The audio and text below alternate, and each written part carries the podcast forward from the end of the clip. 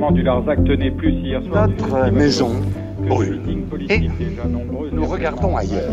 La mer est complètement noire. La nature, euh, mutilée, surexploitée, ne parvient plus à se reconstituer. Et nous Les grandes traversées. de l'admettre. On peut plus se baigner dans, dans la mer. Elle souffre. C'est vraiment désastreux. La Terre et l'humanité sont en péril. Et nous en sommes tous responsables. Feu vert. Les Français et l'environnement. Une émission proposée par Caroline Brouet. L'écologie politique est la seule idée nouvelle depuis 1945, affirme l'écrivain et député européen vert Yves Frémion, tandis que ses confrères parlementaires clament ni droite, ni gauche, mais devant. Si Dominique Voynet, candidate à l'élection présidentielle 2007, n'a recueilli que 1,57% des voix, si l'écologie en tant que mouvement politique a du mal encore à s'imposer en France, l'année 2006 et les quelques mois qui ont précédé l'élection présidentielle ont bien été le théâtre d'une véritable prise de conscience environnementale des Français. Le succès du film prophétique d'Al Gore, la popularité de Nicolas Hulot et de son pacte écologique, l'intérêt croissant pour les sujets liés à l'environnement dans les médias, et jusqu'à la création d'un vaste ministère de l'écologie, du développement et de l'aménagement durable, signale en effet que l'environnement est devenu un sujet de préoccupation important pour les Français. Comment s'exprime cette nouvelle sensibilité écologique? Quelle relation entretient-on en France avec l'eau, la terre, le feu, l'air? Comprendre le rapport des Français à l'environnement à l'échelle collective, mais aussi dans leur vie personnelle, c'est à cette question que s'attacheront ces grandes traversées toute la semaine. 83% des Français se disent inquiets pour l'avenir de la planète. Mais si les sujets d'inquiétude dominent, il est aussi des tentatives innovantes, encourageantes. Tous les jours, je vous propose une grande thématique et trois temps. Pour la grande thématique, chaque jour, un élément naturel, l'air, le feu, la terre et l'eau, plus le cinquième élément, qu'est l'écologie. Pour les trois temps, la perspective historique, à travers les archives, les enjeux et les défis actuels, ce sera le débat, et des expériences aux cinq coins de l'hexagone, ce sera le documentaire. Sans catastrophisme, mais avec philosophie, ces grandes traversées se veulent donc au plus près des préoccupations environnementales qu'on qualifie maintenant d'enjeux du XXIe siècle. Nous commençons cette semaine avec l'air. L'air, c'est bien sûr l'air qu'on respire, mais c'est aussi le climat et le vent. C'est pourquoi dans un premier temps, les archives retraceront l'histoire des caprices du ciel en France. Suivra le débat sur la grande question du XXIe siècle, à savoir le réchauffement climatique. Et enfin, le troisième temps sera l'occasion d'un voyage en Auvergne pour découvrir le plus grand parc éolien français actuel. Mais tout de suite, voyage dans le temps. Nous sommes le 31 décembre 1971. Française, Français, voici le nouvel an. L'hiver est là et il fait froid. Le calendrier rappelle à chacun de nous le temps qui passe. Et pourtant, les hommes, depuis toujours, ont voulu faire de ce moment une fête. Ils oublient la présence de l'hiver pour ne pressentir que le prochain printemps. Ils veulent croire que vieillir est un moyen de marcher vers le meilleur. Cela s'appelle l'espérance. Avons-nous, en tant que Français, des raisons d'espérer? Eh bien oui, n'en déplaise à tous les spécialistes de la triste figure. Vous avez reconnu Georges Pompidou le 31 décembre 1971 adressant ses Français, ses vœux aux Français sur un mode météorologique. L'historien des sensibilités Alain Corbin, dans Concordance des temps de Jean-Noël Jeanneney en 2001. Oui, bah, ça me paraît tout à fait logique. Là, là, là, il fait allusion à la saison, ce qui est encore autre chose. Il ne s'agit pas simplement du passage du nuage ou de la pluie, mais la saison qui a elle-même son histoire. Par exemple, en, en deux mots, euh, aujourd'hui, euh, on apprécie davantage l'été et l'hiver, mais c'est tout à fait récent, disons il y a un siècle, peut-être même pas un siècle. La tradition, c'était de considérer le printemps et l'automne comme les deux belles saisons. Le printemps figurait l'Éden, figurait le paradis terrestre, figurait la, la, la renaissance, euh, la saison des amours, etc. L'automne, la nostalgie, la tristesse, les récoltes, les, les feuilles qui tombent, que sais-je encore. Euh, les grands thèmes poétiques depuis le Moyen Âge, pensez à, Charles d'Orléans, euh, se fixaient sur ces deux saisons-là. Le temps a Et Charles d'Orléans, Ah oui. a jeté son manteau. oui, de, de vent, de froidure et de pluie, je Oui, c'est crois, à peu c'est à près peu ça. près oui, ça. oui, oui. Euh, et ça renvoie aussi à Baudelaire, Baudelaire encore au 19e siècle. C'était hier l'été, voici l'automne, ce bruit mais, mystérieux sonne comme un départ. Ça dure jusqu'à vers 1950. Les rédactions d'élèves du milieu du XXe siècle euh, concernant la saison préférée euh, focalisaient euh, l'attention sur le printemps et l'automne. C'est à partir de, quoi? Des sports d'hiver peut-être, et puis euh, de la Seconde Guerre mondiale avec le Sea, Sex and Sun, hein, les, plages, le bronzage, etc., que il y a une modification. Mais ce déclin, ce déclin relatif du printemps est très étonnant. Ce déclin de l'automne, peut-être un peu moins, je ne sais pas. Mais l'affaissement du printemps dans la, dans la délectation, si vous voulez, est, un, un des grands phénomènes de, contemporains dans l'appréciation du, du temps qu'il fait, me semble-t-il. Mais là, il s'agit des saisons. Le contraste vous paraît fort avec euh, le Moyen Âge, par exemple, parce qu'il y a tout, euh, tout un corpus de, de dictons, de, de proverbes qui Bien sûr. reflètent le sentiment que le beau temps c'est toujours fragile et qu'il y a quelque chose d'inquiétant parce qu'un jour il va être remplacé par le mauvais. Oui, c'est-à-dire qu'il y a un équilibre. D'ailleurs, Martin, la soutien le, le, le montre bien. Quand il fait beau, nous sommes inquiets en pensant on va le payer. On va le payer. Euh, euh, inversement, quand il fait mauvais, on, garde l'espoir d'une revanche. Euh, si bien qu'avant de partir en vacances, assez souvent, le, touriste se, réjouit du mauvais temps. D'une certaine façon, et, craint le beau temps. Pour la même raison. Parlez-moi de la pluie et non pas du beau temps. Le beau temps me dégoûte et me fait grincer les dents. Le bel azur me met en rage, car le plus grand amour qui me fut donné sur terre, je le dois au mauvais temps, je le dois à Jupiter. Il me tomba d'un ciel d'orage. On a une très mauvaise mémoire du temps qu'il a fait. Tout simplement parce que on exagère les moments soit de plaisir, soit de malheur. Euh, si je vous demande euh, quel temps il a fait en juillet il y a deux ans, ou en août il y a deux ans, il y a peu de chance. Ciel pommelé, légèrement gris sur la fin de la soirée.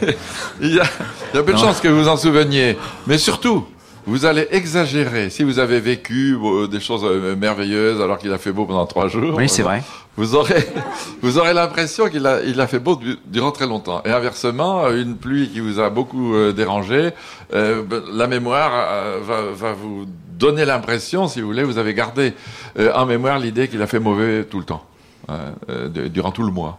Euh, cette imprécision de, de la mémoire euh, est absolument fondamentale et on ne s'en rend pas compte. Ah, c'est pire que tout alors, on se trompe et on ne le sait pas. D'une certaine façon, oui. Une autre chose qui frappe, c'est que, que le temps idéal n'a pas cessé de varier suivant, suivant les époques. Bien sûr, mais c'est tout à fait récent, ça. Euh, Qu'est-ce qui est récent Non, les dix dernières années, par exemple, les 20 dernières années, euh, les régions de plage exposées au vent, qui avaient perdu leur aura dans les années 50, l'ont retrouvé à cause d'abord de la planche à voile, puis de la voile, puis du parapente, puis du surf, etc. Si bien que euh, certaines plages euh, qui, plus ou moins désertées, je pense à, à la Bretagne ou à la Cornouaille anglaise, euh, ont retrouvé euh, beaucoup de touristes par une, une modification euh, de l'appréciation du, du vent ou du soleil. On sait très bien que la, la menace euh, du cancer de la peau, etc., fait que on se bronze et on recherche moins peut-être le bronzage aujourd'hui que dans les années 50. Donc il y a il y a une évolution. Alors en ce qui concerne le 19e siècle, c'était ou le 18e, c'est évident qu'on cherchait à éviter le soleil. Euh, Ça, c'est bon à cause du hall euh, qui faisait, qui contre, contrevenait à la distinction, hein. mais aussi la, fraîcheur, l'appréciation de la fraîcheur qui est un leitmotiv au euh, 19e siècle. Euh, L'éloge de l'ombre, diraient les, Japonais, euh, a complète, enfin, a grande partie disparu. On, voit très peu euh, de d'allusion à la fraîcheur. Autre exemple, je ne sais pas si ça vous frappe, euh, vous êtes peut-être un peu jeune pour ça, la Hmm. je dirais, Je serais invité. la disparition des courants d'air. Dans mon enfance, on me disait, il ne faut pas s'exposer au courant d'air, c'est très dangereux. Il y avait une détestation du courant d'air. Euh, vous parlez aux générations de 20 ans et moins, le courant d'air n'existe plus. Et donc, je me demande de, se pencher sur cette disparition du courant d'air. C'est parce qu'on a calfeutré bien davantage les appartements depuis le problème d'énergie dans les années 70, c'est bien connu.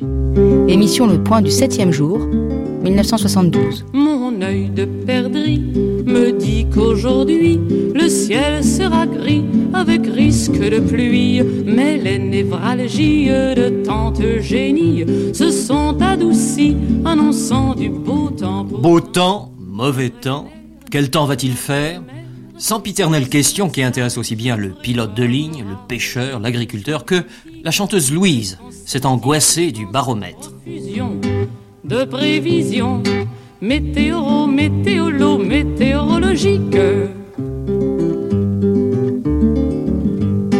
Depuis toujours, au long des jours, les hommes, je présume, ont essayé, tous essayé de prédire le temps. Ballon sonde, fusée, satellite, calcul électronique, la météorologie est devenue aujourd'hui une science. Mais qu'en est-il? Qu'en est-il de la grenouille, des plantes, de la lune, des oiseaux, des insectes et des hommes baromètres? Quand ma grenouille, dans son bocal, indique averse locale, et les hirondelles, haut dans le ciel, me font espérer une journée de beau temps. Pourtant, il y a les nerfs et Et quelles sont les limites de la prévision? Est-il vrai que le temps est aujourd'hui moins beau qu'autrefois? Quelle est l'influence du temps sur la santé? Que pense Monsieur Météo des cornes de la Lune et autres procédés ou dictons populaires? L'histoire de la météorologie est liée, on le sait, à la magie et à l'astrologie. Les premières prévisions du temps ont été découvertes sur les tablettes de terre cuite chaldéennes, et l'on peut dire que les ancêtres des euh, météorologues furent les sorciers, les grands prêtres, auxiliaires précieux du pouvoir. Mais euh, malheur aux sorciers, lorsqu'ils se trompaient et que le temps provoquait la famine, sa tête était aussitôt tranchée. C'est euh, la guerre et la conduite des batailles qui ont permis à la météorologie d'accomplir d'énormes progrès. Tout le monde sait par exemple qu'Alexandre et ses armées prenaient soin de combattre le dos au soleil, ou que les cavaliers du général Pichegru réussirent à capturer la flotte hollandaise bloquée par les glaces. Comment? Eh bien grâce à l'observation euh, d'araignées, de simples araignées, qui, en raccourcissant euh, les fils de leur toile, laissaient prévoir la veille un gel intense. À elle seule, la guerre de 1914-1918 a joué un rôle décisif. Commandant Jean Martin, vous apparteniez alors à l'armée de l'air et vous étiez affecté comme météorologiste aux compagnies de gaz asphyxiants. Maintenant, euh, vous êtes à la retraite à Nancy et je sais que la météo est encore votre passion et que souvent vos amis, vos voisins viennent vous consulter. Alors tout d'abord, comment devient-on météorologiste? J'aimais bien en hiver patiner et j'aimais donc regarder les conditions atmosphériques favorables au gel, au gel euh, important, quoi, moins 5, moins 10, moins 15 degrés. Et en été, j'aimais bien jouer au tennis et alors je, je- prévoyais les conditions favorables au tennis. Et puis, précisons que le commandant rouge, grâce peut-être à la tour Eiffel et à ses exploits sportifs, est en pleine forme physique, il va avoir 89 ans. Alors après cette époque héroïque de 1914-1918, voyons quelle est la situation actuelle. Pour savoir si les dictons, les proverbes avaient toujours cours, j'ai choisi d'enquêter en Bretagne. Pourquoi? Eh bien parce que la Bretagne est riche, riche en traditions, et qu'elle me permettait d'interroger à la fois paysans et pêcheurs. Alors pendant presque une semaine, j'ai zigzagué dans la Cornouaille, les montagnes noires et sur le littoral, du ciel gris, du crachin, du vent, mais aussi de l'iode plein les poumons. Parfois, quelques rayons de soleil rehaussaient d'éclat les ajoncs, les genêts en fleurs.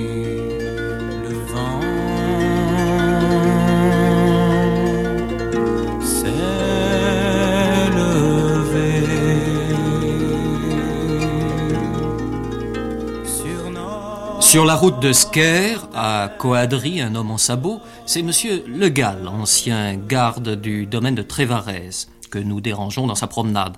Alors pouvez-vous, monsieur Le Gall, nous dire si votre père, votre grand-père, avait une manière bien à eux de prévoir le temps? Oui, ils savaient, des... en regardant le temps comme ça, quoi. Comment? Des nuages et tout. Et puis où les vents étaient placés. Au nord, au sud, l'est et l'ouest, quoi. Alors ils se basaient là-dessus. La lune Ah, la lune. La lune, quand elle a ses cornes en l'air, on dit que c'est la sécheresse, quoi. Et puis, il y a des rhumatismes en Bretagne. Et ça vous permet de prévoir le temps? Ah, ben oui, il y a signe, quand vous avez des rhumatismes, il y a un signe de changement de temps. Ah oui, oui, ça c'est, ça c'est plus que vrai. Après la campagne, le littoral. À Douarnenez, un ancien pêcheur et marieur de 88 ans, monsieur Laurent. Monsieur Laurent m'a dit que vous étiez un peu euh, l'oracle, le devin de Douarnenez, et souvent les pêcheurs viennent vous consulter avant de, prendre la mer. Alors, comment prévoyez-vous le temps? Moi, c'est en lisant que j'ai eu la, question de la Lune, et je dirais qu'elle est juste. Je sais pas qui l'a prédit, mais c'est très bien. On a la Lune, par exemple, aujourd'hui. La marée dure 36 heures, donc demain et après-demain ne comptent pas le temps qu'il ferait jeudi ou vendredi, peu importe. Mais attention, le temps qu'il fera samedi, dimanche et lundi, ce sont ces trois jours qui fixent le temps pour toute la Lune. Cela se confirme donc, la croyance en l'action de la Lune sur le temps persiste, persiste du moins en Bretagne. Mais bien sûr, tous les marins bretons écoutent la radio, en particulier Radio Conquet, près de Brest, une radio météo, ou bien la radio anglaise. Rendons-nous justement dans la région de Brest, dans l'anse de Kérouz, un, hameau, un hameau typique de cette région, Traon, des maisons blanches, trapues avec des toits d'ardoise. Alors nous abordons deux pêcheurs, messieurs Héroux et Le Pape, qui reviennent justement de relever leur filet. Messieurs, il vous arrive d'écouter la radio et les bulletins météo. Pensez-vous que les spécialistes météo se trompent dans leurs prévisions? Ah oui, ah oui, le conquistron, ça, la, le vent passe à droite ou à gauche de nous, quoi. Mmh. Ah, oui. Est-ce qu'il y a des, des proverbes, des, des dictons en, en, breton sur le temps?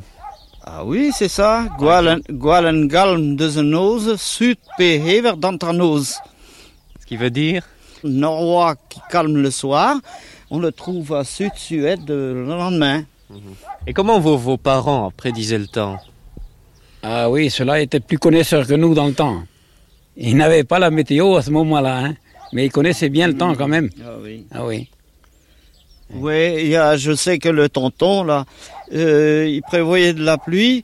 Quand il voyait les fourmis ailées sortir, qui faisaient des trous, là, hein, euh, sur la terre, hein, oh, ça y est, il dit, hein, ça c'est le signe de pluie, ça. Les saisons sont un peu bouleversées, le temps est bouleversé actuellement? Souvent, oui. J'espère que c'est bouleversé. Je ne sais pas si c'est pas l'électricité qui fait ça. Dans le temps, arrivé à cette saison ici, n'est-ce pas, le matin, nous avons le vent de d'est. Et puis, arrivé à 10 heures, les vents tombent à l'ouest. C'est un vent solaire. Et le soir, vers 3 heures, 4 heures, les vents tombent au nord, nordé de retour. Alors, le vent fait le tour, mais c'est rare qu'on voit ça actuellement. Et moi, je crois que ça vient de l'électricité, ces choses-là. Et vous, monsieur, c'est votre opinion? Euh, peut-être bien que oui, peut-être bien que non, quoi. oui, c'est plutôt une, une, réponse de Normand euh, plutôt que de Breton. Mais euh, ce qui est certain, c'est qu'à Traon, on, on, doute des bulletins météo et de la stabilité du temps et, et des saisons. À Misouguen, près, près de Traon, Monsieur Le Gall et son voisin s'arrêtent de scier du bois pour nous répondre. Monsieur Le Gall, les fermiers de la région, que disent-ils? Comme ça, quoi. Si maintenant tout est changé, comme on dit. Qu'est-ce qui a changé? Oh ben, Le temps, c'est plus comme dans le temps aussi. Ah non. Ah, non? Ah non? Pourquoi? Voilà Ah ben, je ne sais pas, quoi. ça, ça, ça, a changé. Hein. Hein c'est vrai? Oui. Mais ça a changé en bien, en mal? Oh, de préparer. Mais ce qu'il y a, il n'y a pas autant de chaleur, il n'y a pas de beau temps comme dans le temps, assez tôt. Mi-avril, ben oh, là... Eh ben, on était... Oui. Déshabillés. Maintenant, on dit. Maintenant, hein. maintenant, on a toujours froid. Avant Pentecôte, ne découvre pas tes côtes. Le temps d'avaler une galette chaude à l'hôpital Canfrou et nous reprenons la route. Cisin, coup d'œil en passant sur son église. son ossuaire, son pardon. Et nous voici maintenant en pleine Bretagne bretonnante, à Châteauneuf-du-Fou. Un artisan d'art nous reçoit, c'est Jean Moulin, ou Yann Moulin pour les Bretons, un fervent d'art celtique, un merveilleux conteur, et il allume pour nous un feu dans la cheminée, il débarrasse son établi, et il débouche une bonne bouteille de chouchen d'hydromel.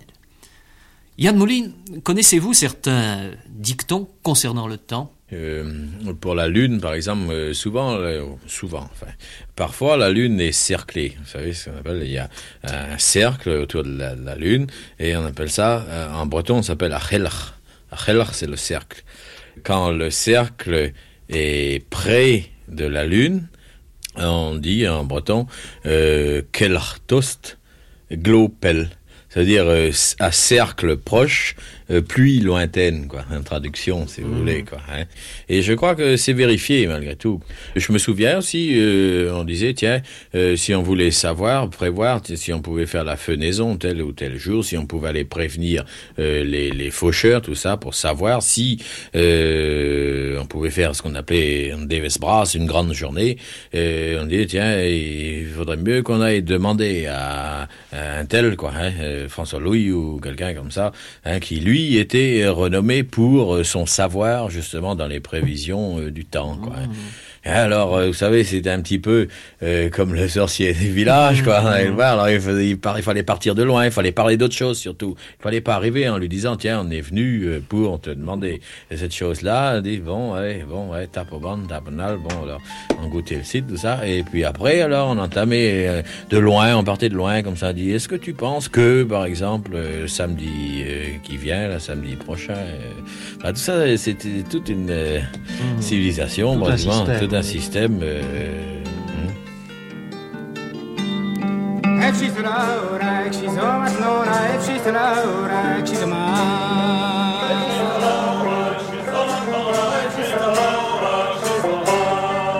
she's a er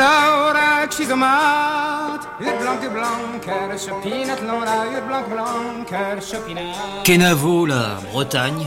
Oui, ce, ce chouchen était plutôt fort, au moins 20 degrés. Alors, notre enquête euh, nous a prouvé, si besoin était, qu'au simple bulletin météo s'ajoutent souvent des observations personnelles et puis la, la sagesse des anciens.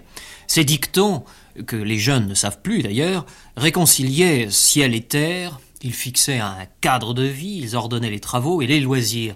Et c'est ainsi que, euh, jusqu'au XVIe siècle, on vivait avec un, un almanach, on le consultait aussi bien pour se couper les cheveux que pour prendre un bain ou bien prendre femme. Alors, que pense aujourd'hui le spécialiste de tout cela? Monsieur Larivière, vous êtes ingénieur affecté au service de la météorologie nationale, vous êtes bien connu des téléspectateurs pour qui vous êtes, avec certains de vos collègues, Monsieur Météo. Alors, vous venez d'entendre ces paysans et ces pêcheurs bretons, qu'en pensez-vous? Où est le vrai? Où est le faux? Ah bien, il est certain qu'il y a tout euh, lot d'indices locaux qui aident à la prévision du temps, bien sûr, qui sont reliés à la situation générale, ça on ne les met pas en doute.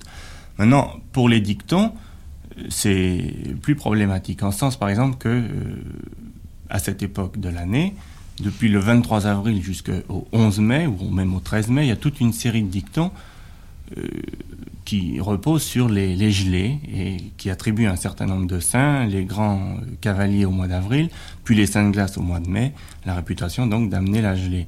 Or, tout simplement, eh c'est parce que au printemps, il y a fréquemment des gelées de printemps qui sont effectivement très dramatiques pour l'agriculture, mais elles se produisent, euh, cette année, elles se sont produites effectivement aux alentours des grands cavaliers vers le 23 avril, mais d'autres années, elles se produisent plus tard dans le mois de mai. Et donc, les dictons sont absolument pas une possibilité de prévoir à Mhm. quel moment ces euh, gelées vont se produire, mais effectivement, ça repose quand même sur une série de constatations qui ne sont pas fausses. Oui, et puis vous l'avez également entendu au cours de l'enquête, on, on doute souvent de la stabilité du temps et des saisons. Euh, il est certain, quand on regarde par exemple une série d'observations euh, d'une centaine d'années, comme celle dont on dispose à Paris, eh bien qu'on trouve dans les périodes 1930, 1947 ou 48 une succession de beaux étés. Et donc on se rappelle de cela, ça, il n'y a pas de discussion. Et depuis cette époque-là, ils ont été euh, souvent très mauvais. Seulement, alors, si vous voulez, l'ennui, euh, si on veut parler de cycle, c'est que dans la période depuis 48 où ils étaient quand même mauvais, ben, on a eu le meilleur en 59, le meilleur de la série de 100 ans. Donc, vous voyez, ils se produisent, même à l'intérieur d'une série, ils se produisent de manière très aléatoire. Maintenant, ce qu'il faut dire aussi tout de suite, c'est qu'à la fin du 19e siècle, il y a eu des étés aussi beaux que ceux de la période 1930-1948. Je peux aussi vous rappeler qu'en 1820, déjà, euh, on s'inquiétait des dérèglements des saisons et le ministre de l'Intérieur avait demandé à ses préfets de faire une enquête, chacun dans sa région, pour voir justement pourquoi il y avait un dérèglement des saisons. À l'époque, on pensait que c'était le déboisement qui était responsable. Ça, c'était peut-être vrai d'ailleurs. Mais en fait, je crois qu'ils n'ont pas abouti à une conclusion euh, intéressante. Et est-ce que le passage, la, la, recrudescence des passages aériens, des vols aériens, est-ce que les tirs de, de, bombes, les explosions, tout cela, finalement, n'a pas modifié les couches de l'atmosphère? Non, ça ne modifie pas d'une manière très différente euh, les données météorologiques de ce qu'on peut constater sur un siècle ou deux avant.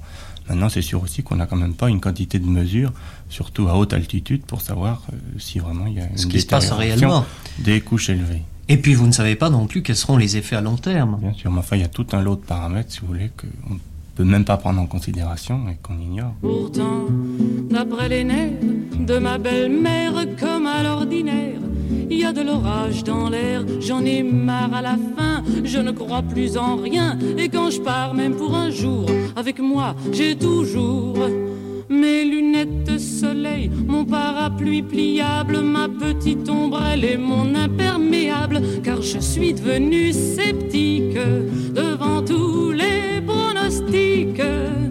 Météolo, téméoro, hétémoro, jolique, l'hétéro, oh non, devant les prévisions du temps. Alors il est évident que le temps entre absolument dans le concept de l'environnement pour, euh, toutes le, pour toutes les sociétés, que ce soit des sociétés rurales, des sociétés de pêcheurs ou des sociétés de citadins. Il est certain que euh, dans les pays tempérés, les variations du temps incitent euh, les habitants, la population, à s'expatrier. Oui, les gens euh, font un tri parmi les données météorologiques vraies et aussi les données météorologiques qu'on peut leur promettre par euh, les prévisions à moyen terme ou à court terme. Euh, Ils ne cherchent pas la pluie. Euh, Ce qu'ils attendent, c'est le beau temps, c'est le soleil. Et c'est l'obsession maintenant du soleil. Le paysan, autrefois, il lui arrivait d'attendre la pluie pour faire lever ses semences. Mais le citadin, lui, c'est le soleil qu'il veut. Et quand il n'est pas sûr de trouver le soleil à proximité de sa ville, eh bien, il s'évade. Et dans la mesure où ses moyens le lui permettent et où les systèmes de charter peuvent le transporter au loin, il va chercher le soleil euh, sur les bords de la Méditerranée ou même jusqu'aux tropiques. Donc là encore, dynamisme accru des, des- des sociétés. Absolument, et qui est, et qui est dicté, qui est dicté précisément par cette recherche de la certitude du beau temps que ne peut pas lui assurer dans les régions tempérées la promesse du météorologue et la réalité du, du temps vrai.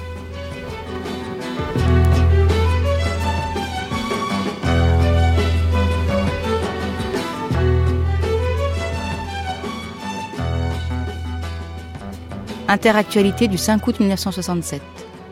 Vacances, beau temps, climat, eh bien Emmanuel Leroy-Ladurie, nous allons parler de votre livre Histoire du climat depuis l'an 1000. C'est un, ouvrage fort respectable avec énormément de graphiques, de photographies, de schémas. Emmanuel Leroy-Ladurie, vous êtes avant tout un historien, vous êtes professeur à l'école des hautes études. Comment euh, vous est-il donc venu l'idée d'écrire une histoire du climat et pourquoi l'an 1000 Pourquoi cette date de référence? Eh bien, c'est il y a une dizaine d'années, j'étudiais les paysans de Languedoc au XVIe, XVIIe siècle. Je lisais de nombreux vieux textes, des livres de raison de curés, de notaires. Je me suis aperçu que les gens à cette époque s'intéressaient beaucoup au climat. Un curé, entre deux enterrements, notait euh, l'hiver a été froid cette année, ou le puits était sec. ou- Alors, ces notations m'avaient intéressé, mais bien sûr, il n'y avait pas moyen de tirer une science de pareils textes. Et je me suis aperçu qu'il existait des, des séries, elles, réellement scientifiques, notamment celles qu'on peut tirer de l'étude des arbres aux États-Unis, où l'on suit la croissance des arbres depuis un bon millier d'années grâce à l'épaisseur des anneaux annuels, celles qu'on peut tirer des dates de vendange euh, en Est-ce France. qu'il y a beaucoup d'arbres qui vivent mille ans? Oh, aux États-Unis, où il n'y avait pas beaucoup de bûcherons avant Christophe Colomb, oui. En France, c'est peut-être plus difficile. En France, il y en a quelques-uns, euh, mille ans non, mais je crois qu'on a, on avait quelques arbres de 6 ou 700 ans euh, dans les Alpes, très souffreteux, très malheureux, et qui, qui ont réussi à vivre comme des vieillards pendant 7 ou 8 siècles. Mais et pourquoi cette date de l'an 1000 ben Parce qu'avant, vraiment, euh, il n'y a plus grand-chose comme document. Ou alors, il faudrait remonter à l'Antiquité. Je crois qu'il serait possible de, de, mettre en forme des documents euh, sur l'époque antique. Mais enfin, ça, ça n'était vraiment pas ma spécialité. Je ne l'ai pas fait. Alors, avant l'an 1000, la parole est au glaciologue, elle est au spécialiste des arbres, au spécialiste des sciences naturelles, mais l'historien n'a plus grand-chose à dire. Dans votre livre, vous parlez d'un pays, je pense que c'est l'Islande, qui jadis, euh, ma foi, cultivait du blé. Et puis un jour, eh bien, ces Islandais paysans sont devenus des Islandais pêcheurs, sans doute parce qu'il y avait eu un changement de climat. Oui, alors là, j'ai réagi au contraire un peu parce qu'on a eu trop tendance en histoire à tout expliquer par des changements de climat. L'Empire romain tombe parce que la Méditerranée se dessèche. Euh, les, les, Mongols quittent l'Asie parce que le centre de l'Asie devient trop sec, etc. Alors j'ai pensé que ce n'était pas très sérieux et je me suis refusé personnellement à expliquer les changements de civilisation par les changements de climat. Mais néanmoins, il y a tout de même des événements euh, qu'on peut, euh, qui ont un certain lien avec le climat, un lien intéressant. Un exemple Eh bien, par exemple, je pense au, à l'année 1789. Bien sûr, il y aurait eu de toute façon une révolution française, mais il est certain que l'hiver extrêmement froid de 1788-89, le mois de décembre 88 qui a pratiquement gelé les semences en terre dans une grande partie de la France, a créé une situation de disette, a affolé les paysans et les gens des villes, euh, et au mois de juillet 89, le prix du blé monte à toute vitesse euh, au Hall de Paris, il monte de plus en plus. Et, Et le puis 14 le, le maximum, c'est le 14 juillet. Alors les gens manifestent, comme vous savez, ils prennent la Bastille. Et le lendemain, c'est un jeune historien français qui a montré ça, mon ami Dupaquier, ben, les prix du blé tombent. Parce que les accapareurs ont peur et ils ouvrent les greniers. Bien. Voilà donc comment vous êtes arrivé à vous promener à travers cette histoire très extraordinaire des climats. Si vous nous racontiez cette histoire des climats. Eh bien, j'ai surtout fait l'histoire séculaire. Euh, disons qu'en gros, autour de l'an 1000, euh, 10e, 11e siècle, il y a une période relativement douce, assez comparable à celle qu'on a connue au 20e siècle entre 1900, 1900 et 1940-50, peut-être même un peu plus douce. Tout ça joue sur un degré centigrade, guère plus, ce sont des petites fluctuations. Ensuite, on a une période fraîche d'avancée glaciaire aux environs du XIIIe siècle, qui se termine euh, peut-être au XIVe. Et puis il y a ce qu'on a appelé d'un mot exagéré mais très imagé, très imagé, très suggestif, le petit âge glaciaire entre 1600 environ et 1850. Euh, Ce n'est pas du tout un âge glaciaire comme ceux qu'on a connus il y a 20 000 ans, mais simplement les glaciers sont en gros dans les Alpes un kilomètre plus avancés qu'aujourd'hui. Et puis depuis 1850, les glaciers des Alpes et dans le monde entier, sauf en Antarctique, reculent. C'est seulement depuis une vingtaine d'années qu'il y a ce que le météorologiste américain Mitchell a appelé une phase de rafraîchissement ou cooling, où à nouveau il semble que les températures retombent un peu. Mais on n'est pas revenu aux conditions très fraîches du 19e siècle. Bien, donc le, temps, le temps varie.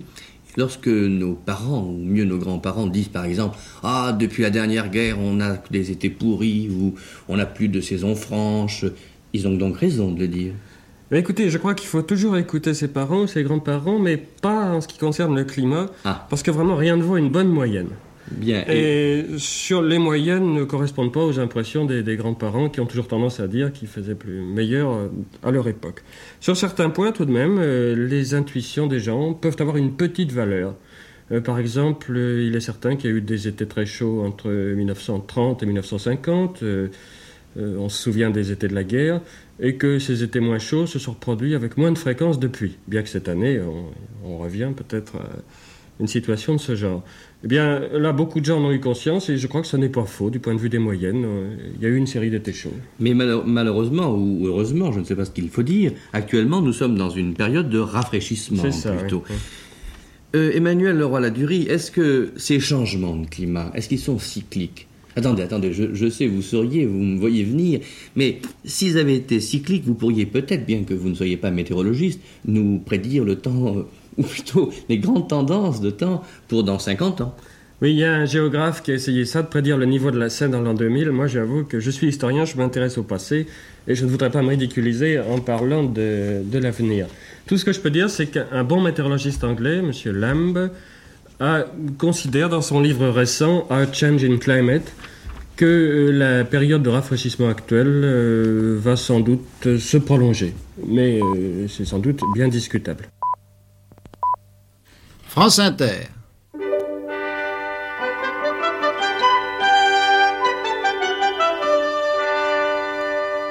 « 11 août 1965. Le journal d'Interactualité Magazine, Étienne Moujotte. Pour nombre de Français, ce week-end risque une nouvelle fois d'être froid et sans soleil. Après cet été détestable, un des plus mauvais que la France ait connu depuis longtemps, on se pose un certain nombre de questions, et notamment celle-ci, la Terre n'est-elle pas en train de se refroidir? Fernand Lotte a demandé à un ingénieur en chef de la météorologie nationale, M. Roger Claus, si précisément la Terre n'est pas en train de se refroidir. Bien sûr qu'il y a eu des fluctuations du climat sur le globe, c'est indéniable. Tout le monde est d'accord là-dessus. Nous prendrons par exemple comme point de départ l'an 1000. Eh bien, depuis l'an 1000, le caractère dominant du temps, du moins dans nos régions tempérées, a été successivement doux, puis pluvieux, puis froid, puis très froid, puis en voie de réchauffement. Et on remarquera que chacune de ces périodes a duré environ 200 ans. Euh, finalement, après la période très froide qui a duré de 1600 à 1850, l'atmosphère serait de plus en plus clémente. Quels sont les principaux indices de ces changements de climat? Ils sont nombreux. Les indices euh, consistent à regarder les avances ou les, reculs, ou les reculs des glaces polaires ou des glaciers, les grands mouvements de la faune ou de la flore, les chroniques du temps pour les périodes les moins reculées, et enfin, pour les temps modernes, ces indices euh, naturels eux-mêmes, plus, euh, ce qui est plus précis, les relevés climatologiques. Seulement, ces relevés climatologiques ne durent que depuis une centaine d'années. Quelles sont les causes de ces fluctuations? Les chercheurs en ont proposé de multiples. D'abord, les variations du rayonnement solaire dans certaines bandes du spectre et par suite de l'énergie calorifique disponible. D'autre part, la présence de poussières volcaniques euh, qui forment écran ou, euh, hypothèse plus récente, euh, qui modifie la concentration en ozone des couches supérieures, ce qui pourrait agir, bien entendu, sur les quantités de chaleur parvenant jusqu'au sol. Autre cause encore, l'enrichissement de l'atmosphère en anhydride carbonique, ce qui produirait un effet de serre, donc qui serait favorable à un réchauffement. On a encore pensé à une activité plus grande de la circulation atmosphérique, c'est-à-dire que ceci permettrait aux masses d'air chaude de parvenir à des latitudes plus élevées, et ici interviendraient des interactions complexes entre les océans, qui constituent une, réserve calorifique, euh, plus ou moins en profondeur d'ailleurs, et euh, interactions avec l'atmosphère. Mais euh, ces échanges auraient lieu euh, avec un retard atteignant plusieurs décennies, voire plusieurs siècles, ce qui expliquerait, dans une certaine mesure, les grands changements séculaires du climat. D'autres causes enfin moins planétaires, mais qui nous concernent directement, ce sont les interventions de l'homme par le déboisement, l'érection de barrages, les modifications de la végétation, etc. Et actuellement, où en sommes-nous? Eh bien, la période de réchauffement qui a commencé vers 1850, et encore, il faut bien le dire, avec de grandes fluctuations au début, semble avoir atteint son maximum entre 1930 et 1949. C'est une, une, idée qui a été exprimée par euh, de nombreux météorologistes de toute euh, nationalité, britanniques, américains ou russes, mais euh, ceci ne veut pas dire que, bien que le maximum ait l'air d'avoir été dépassé, que nous retournions vers une période glaciaire ou même une période très froide. En réalité, quand on examine la courbe des températures des hivers successifs entre 1876 et, et actuellement, pour certaines stations comme Nantes, Besançon, Paris, on est saisi par la grande variabilité des valeurs. Ce qu'on peut remarquer, c'est une euh, et retenir, c'est une élévation d'ensemble des températures euh, qui se monte à un peu moins d'un degré depuis le début du siècle, mais, comme on l'a dit, qui semble bien s'être stabilisé depuis une vingtaine d'années.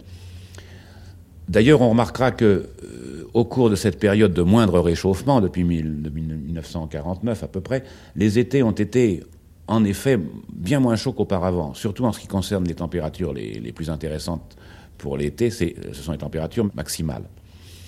Eh bien, au cours de ces 15 dernières années, la moyenne des maximums de l'été à Paris a été 15 fois inférieure à la moyenne des 90 dernières années. Ça représente quand même 11 fois sur 15, c'est pas mal. De même, l'insolation de l'été, toujours à Paris, a été 10 fois sur 15 inférieure à la normale. Le public semble donc avoir raison dans ses impressions subjectives. Les étés sont moins beaux, dans l'ensemble, depuis 15 ans, que par le passé. Est-ce là une tendance qui aurait une valeur de prévision pour les années à venir? Non, on ne peut certainement pas aller si loin. D'ailleurs, on a des exemples frappants dans la période de réchauffement. Euh, on a signalé l'hiver 1879 qui justement a présenté des valeurs de température record de l'ordre de moins 25 degrés en de nombreuses villes. Et depuis l'arrêt du réchauffement, c'est-à-dire depuis 1949, on a tout de même eu l'été 1959, où euh, même à Paris, on a eu euh, pendant tout l'été 908, plus de 900 heures de soleil, ce qui est une, un régime de Côte d'Azur, avec 10 heures de soleil par jour en moyenne, ce qui est énorme. En conclusion, Monsieur Roger Claus. Eh bien, c'est sur cet élément aléatoire important des saisons qu'il convient d'insister. Il n'y a rien au total de, détraquer vraiment sur notre planète. Elle a seulement de temps en temps des caprices, et je dois l'avouer, en 100 ans, les météorologistes ne sont pas arrivés à trouver l'explication de tous ces caprices.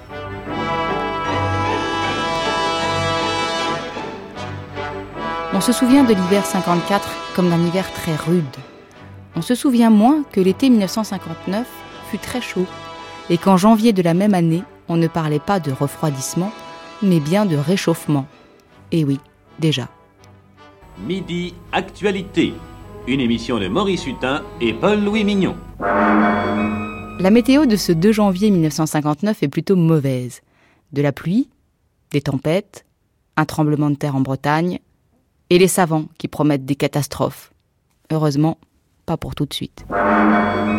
On a parlé, on parle beaucoup ce matin du réchauffement de la planète. Je ne crois pas du tout qu'il y ait un lien entre ce pseudo ou ce prétendu réchauffement et le tremblement de terre qu'on a ressenti en Bretagne. À vrai dire, il y a de temps en temps comme ça des petites poussées qui sont plutôt des poussées de fièvre journalistique que des poussées cosmiques. Cela se produit euh, à cause par suite d'une dépêche. Tout à coup, euh, un matin, on annonce la fin du monde, euh, ou bien quelques changements profonds dans notre système solaire. Et cette fois, ce matin, c'était le réchauffement et tout le monde un peu dans les salles de rédaction a travaillé sur le réchauffement de la planète. Moi aussi, bien entendu. Et je crois qu'il est plus intéressant de dire comment peuvent se former ces petits phénomènes d'information. C'est très simple. Là, on peut démonter le système. C'est un peu la faute de l'année géophysique internationale et un peu la faute d'un professeur américain dont on a publié les déclarations. Euh, Le plus intéressant que l'on puisse dire, c'est que ce rapport de l'année géophysique internationale qui vient d'être publié apporte en effet des indications sur le réchauffement, mais plus particulièrement sur le froid, paradoxalement. Les savants soviétiques ont enregistré la température la plus basse qui ait jamais été connue. C'est moins 124 degrés Fahrenheit, c'est-à-dire à peu près moins 87 degrés centigrades. Et aussi, euh, on a mesuré la couche de glace la plus épaisse. Vous voyez qu'il n'est toujours pas question du réchauffement. 5100 mètres à 160 km de la station Bird. Mais voilà l'origine de notre petite information. Il est quand même question dans ce rapport du réchauffement. La température moyenne du pôle sud s'est élevée de 5 degrés en 50 ans. Et le réchauffement du Spitzberg est deux fois plus fort. À vrai dire, nous savions bien que nous étions dans une époque de réchauffement. Cela s'enseigne même dans les écoles, ce n'est pas nouveau. La fonte des glaces le long de la côte antarctique provoque une diminution rapide de la salinité de l'eau et il n'y a pas lieu de s'effrayer particulièrement. Sans doute ce réchauffement, et c'est ce qu'on on explique beaucoup, peut-être pour faire un peu peur au public, ce réchauffement peut provoquer par la fusion des glaces une montée des océans, du niveau des océans. L'histoire de la Terre a connu déjà bien des régressions et des transgressions marines. Il n'y a pas lieu d'épouvanter les populations côtières en leur disant de se retirer parce que l'océan va monter. Et selon un savant américain, le professeur Elton Quinn, et voici la deuxième phase qui explique la naissance de cette nouvelle du réchauffement, selon ce professeur américain, le réchauffement serait dû à l'accroissement de gaz carbonique déversés dans l'atmosphère par nos fourneaux, nos poêles et nos automobiles. Situation qu'il qualifie d'entièrement nouvelle dans l'histoire de la planète. Je veux bien le croire. Ce matelas carbonique laisse passer les rayons solaires, mais s'oppose à la sortie des calories emmagasinées sur la planète. De là à s'épouvanter, je crois qu'il y a encore le temps de réfléchir. Bon, alors nous ne dirons pas après nous le déluge. Alors refroidissement ou réchauffement, ce qui est sûr et constant, c'est qu'à chaque époque, le temps se détraque. Jean-Noël Jeannonnet avec l'historien Alain Corbin, 2001. Alors, euh, je voudrais que nous revenions maintenant, Alain Corbin, à cette euh, vieille rengaine du temps qui se détraque. Une autre formulation pouvant être euh, il n'y a plus de saison, bien sûr. Et de ce point de vue-là, quelques archives de la radio euh, vont être assurément éclairantes. Sa première est de 70. Inter sans frontières, bonsoir, au micro Bernard Valette. Ce soir, un thème d'actualité, il n'y a plus de saison ou les caprices du temps. Il n'y a plus de saison, c'est une phrase qui revient souvent dans les conversations, non pas seulement lancée en l'air, distraitement, pour dire quelque chose, pour parler, comme on dit, de la pluie et du beau temps. Non, c'est devenu, semble-t-il, une constatation vérifiée au fil des années. Le fait est là, depuis 1950 à peu près, il n'y a qu'à interroger un fabricant de parapluies ou d'imperméables, le fait est là, les printemps ensoleillés et les étés caniculaires de jadis ne sont plus qu'un bon souvenir. Pourquoi? Eh bien, ce sera le thème de notre émission ce soir. Monsieur Larivière de, hein, de la météorologie Oui, de tout nationale. temps, on a trouvé effectivement que les saisons ne correspondaient pas à ce qu'on en attendait. c'est pas absolument nouveau. Euh, nous avons trace à la météo nationale d'une circulaire adressée aux préfets qui date de 1821 et qui leur demande de faire des enquêtes dans leur région pour savoir les raisons du dérèglement des saisons précisément et savoir si c'est pas en particulier le déboisement qui n'a été la cause. Euh, ce qu'on peut dire depuis 1950, c'est que nous avons effectivement eu un printemps très mauvais et avec successivement un mois de mars parmi les plus froids depuis 20 ans et le mois d'avril qui est le plus froid, alors absolument depuis 20 ans. Ce qui fait pour l'ensemble des deux mois, de mars et avril, un des plus mauvais printemps, même depuis une centaine d'années. Pour l'instant, vous constatez, mais vous n'expliquez pas. Non, les saisons sont euh, comme euh, on les prend. Il y en a des bonnes, il y en a des mauvaises. C'est le malheureux météorologue Larivière qui est un peu agressé par le, par, le journaliste. On sent très bien qu'en fait, euh, l'analyse du temps, euh, c'est bien, mais qu'on reproche au fond quelque peu à celui qui l'analyse le mauvais temps qu'il fait Alain Corbin. Oui, ben, il a cité une circulaire de 1821. En fait, c'est un invariant depuis au moins euh, le début du XVIIe siècle. Nous aimons beaucoup les invariants à concordance. Euh, c'est euh, c'est Madame de Sévigné. C'est un leitmotiv. Euh, il y a beaucoup d'occurrences hein, dans les lettres de Madame de Sévigné. Il y a beaucoup d'occurrences autant qu'il fait à ce propos. Elle est très prémonitoire. 400, nous dit-on. Oui. 400 allusions dans sa Euh, correspondance. Eh bien, le temps se détraque. Le temps se détraque, c'est toujours détraqué. Alors, ce qui est intéressant, c'est de, de considérer les causes successives. Donc, il peut se détraquer à cause de la colère divine, à cause du déboisement, on vient de l'entendre, à cause euh, de, des taches dans le soleil, à cause de la lune, à cause de la radio. Ça a été dit euh, au début du euh, vers le milieu du XXe siècle, à cause de la radio, euh, à cause de la bombe atomique, évidemment. Euh, je me souviens au collège avoir fait des prières sur ordre de notre supérieur. C'était un collège religieux. J'ignorais cet aspect de votre biographie. on devait faire les expériences de bikini, les expériences atomiques. Au sens de, au sens de. Aux, aux expériences atomiques. Et il nous avait, il nous avait réunis pour nous dire le, le temps va être complètement détraqué, il faut prier. Donc, vous voyez, il y a eu la bombe atomique et maintenant l'effet de serre, qui est peut-être beaucoup plus sérieux, je ne sais pas, mais il y a un relais euh, perpétuel euh, des causes euh, de, du détraquement, je ne sais pas si c'est français, euh, du, du temps. Interactualité, 6 juillet 1978. Un coup d'œil sur le temps avant d'aborder les grands problèmes de l'actualité que nous avons déjà pas mal entamés. Je vous recommande de la patience. La météorologie nationale n'est pas particulièrement optimiste, sauf peut-être dans le Midi où la situation s'est améliorée. Alors, Monsieur Detteviller, vous êtes à la météorologie nationale. Je dois dire que la situation devient inquiétante. Tous les matins, notre premier regard est pour le ciel, mais toujours, hélas, toujours un ciel très nuageux et très pluvieux. Que se passe-t-il très exactement? Bien d'abord, je vais vous dire, le soleil n'est pas là, mais enfin, il n'est pas dans la région parisienne aujourd'hui, ni sur le bassin parisien, ni au rendez-vous sur toute la France. Euh, par contre, il fait très beau en Espagne, en Italie, en Corse. Mais il est évident Tant que... mieux pour les touristes qui y sont, mais euh, pour nous qui continuons à travailler euh, dans le cadre métropolitain, ça nous pose quand même quelques problèmes. Oui, alors pour donner simplement un seul chiffre, disons que sur le bassin parisien actuellement, en temps normal, l'après-midi, nous avons 23 degrés, une année moyenne, comme nous disons. Et actuellement, ça tourne autour de 17-18 degrés, c'est-à-dire que nous avons un déficit euh, l'après-midi de 5 ou 6 degrés. Et ceci depuis 15 jours. Alors évidemment, euh, tout le monde est sensibilisé, le temps, le temps, et puis les vacances. Mais curieusement, ce, n'est pas une telle anomalie. Nous avons l'habitude de remonter assez loin lorsqu'on recherche effets anormaux. Il s'agit simplement que de remonter au mois de juin 77. L'an dernier, il y a un an, il faisait plus froid, il y a eu moins de soleil et il y a eu beaucoup plus de pluie. Le temps n'est pas détraqué. Nous vivons sous un climat tempéré et les températures fluctuent dans de larges limites. Est-ce que vous pouvez nous dire, monsieur Detteviller, où se situe l'anticyclone des Açores? Est-ce qu'on a une chance de le voir se développer et d'arrêter les vents du nord? L'anticyclone que l'on qualifie des Açores, et qui est assimilé au beau temps, euh, normalement, puisque ce sont des hautes pressions, eh bien, il y, a en, il y a deux ans, en 1976, il était grossièrement sur la France, et nous avons eu cette sécheresse. Il a fait beau tout le temps, enfin beau, sauf pour les agriculteurs.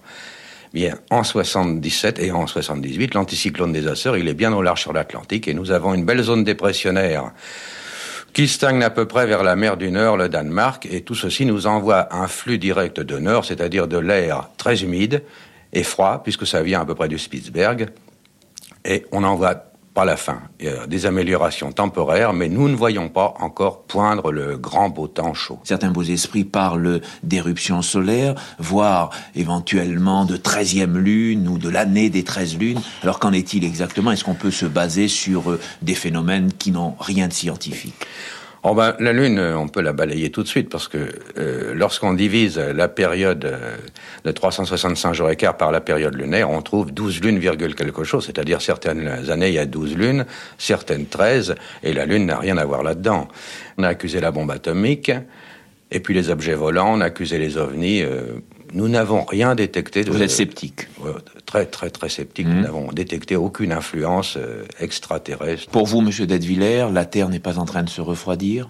Non, non, euh, elle se refroidit, on parle toujours, nous allons vers une ère glaciaire, c'est certain, certains ajoutent bientôt, mais ce sont, euh, c'est à l'échelle des temps géologiques, ce retour à l'ère glaciaire, il est pour dans 60 ou 80 000 ans, nous avons encore le temps d'ici là. Quand le soleil s'est levé là-bas derrière Pantin, ça n'a été qu'un cri dans le petit matin. Il fait beau. Les oiseaux de Paris filochant en faciès aux quatre coins de la ville ont porté la nouvelle. Il fait beau. De la muette à Pigalle, on se l'est répété, une bonne nouvelle, ça vaut le coup d'en parler. Il fait beau, fait beau. Et tout Paris bientôt fredonne obstinément ce refrain de trois mots monotone et charmant. Il fait beau, tout le monde est content. Il fait beau, il fait chaud. Mais la planète se réchauffe-t-elle et pourquoi C'est le sujet du débat que l'on retrouve tout de suite. Il fait chaud. Ça s'aggrave de heure, bientôt nous étouffons. On a un petit peu d'air quand il passe un avion. Il fait chaud. Les femmes sont adorables, comment peuvent-elles ranger dans si peu de tissu, tant de choses à toucher? Il fait chaud, il fait chaud. Partout dans les bistrots, on prépare les grands verres, on a beau être content, on se fait monter de la bière. Il fait chaud, faut jamais s'en faire.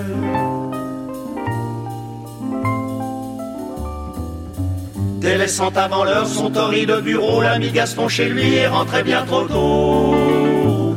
Il fait chaud. Il a trouvé sa femme seule avec un monsieur. À part le drap du dessus, il n'avait rien sur eux. Il fait chaud. Gaston restait sans voix. Sa femme ne disait rien. Alors l'autre type a dit Y a comme ça qu'on est bien. Il fait chaud. Il fait chaud. Vous croyez, dit Gaston Je peux vous l'affirmer. Gaston s'est dévêtu. Et tout s'est arrangé. Il fait chaud. On peut pas se fâcher. Puis enfin c'est le soir, assis devant leur maison, les concierges déclarent avec satisfaction Il fait bon. Dans le ciel assombri, les hirondelles font en poussant des petits cris une partie de saute moucheron. Il fait bon. Puis le soleil pressé disparaît vers Saint-Cloud, là le tour du monde à faire, faut qu'il en mette un coup. Il fait doux, il fait doux. Il a pas de temps à perdre s'il veut être revenu demain, on compte sur lui de bonne heure là-bas derrière Pontin. Il fera beau, il fera beau, il fera beau, ça nous plaira bien.